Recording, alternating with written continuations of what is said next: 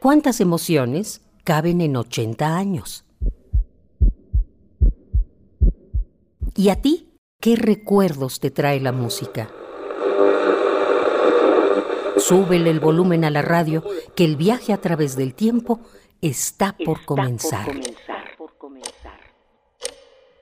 Radio UNAM, ocho décadas de música y remembranza. El teórico Marshall McLuhan escribió, La radio afecta a la gente de una forma muy íntima, de tú a tú, y ofrece todo un mundo de comunicación silenciosa entre el escritor, el locutor y el oyente. 1943. Llegamos hasta Michoacán. Ese año, la meseta purépecha parió un volcán. Nació el Paricutín. Ismael Rodríguez y Álvaro Galvez dirigieron Mexicanos al Grito de Guerra, película en la que un cantante y actor sinaloense cautivó con su voz a propios y a extraños.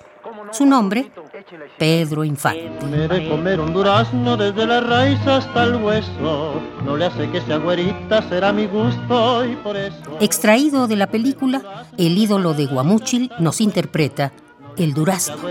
Será mi gusto y por eso, ay, dime que sí, no le hace que sea mañana, que para quererte a ti me buscaré cualquier maña. Ay, dime que sí, no le hace que sea mañana, que para quererte a ti me buscaré cualquier maña. La voy a ver, la voy a hablar para un asunto particular, la he de decir y al sur del continente, Enrique Santos Discépolo escribía una canción musicalizada por Mariano Mores.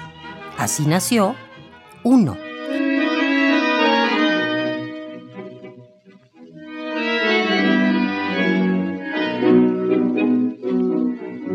tango fundamental de la cultura argentina, que fue vetado por el entonces presidente Ramón Castillo.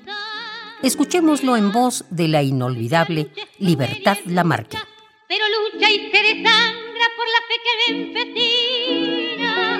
Uno va rastreándose entre espinas y en su afán de dar su amor. Sufre y se destroza hasta entender que uno se ha quedado sin corazón. Precio de castigo que una entrega por un beso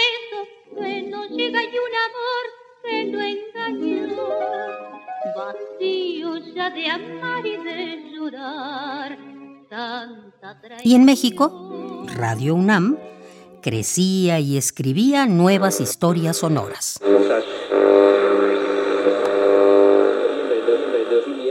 Radio UNAM, ocho décadas de música y remembranza, porque la vida se mide en canciones, historias, instantes.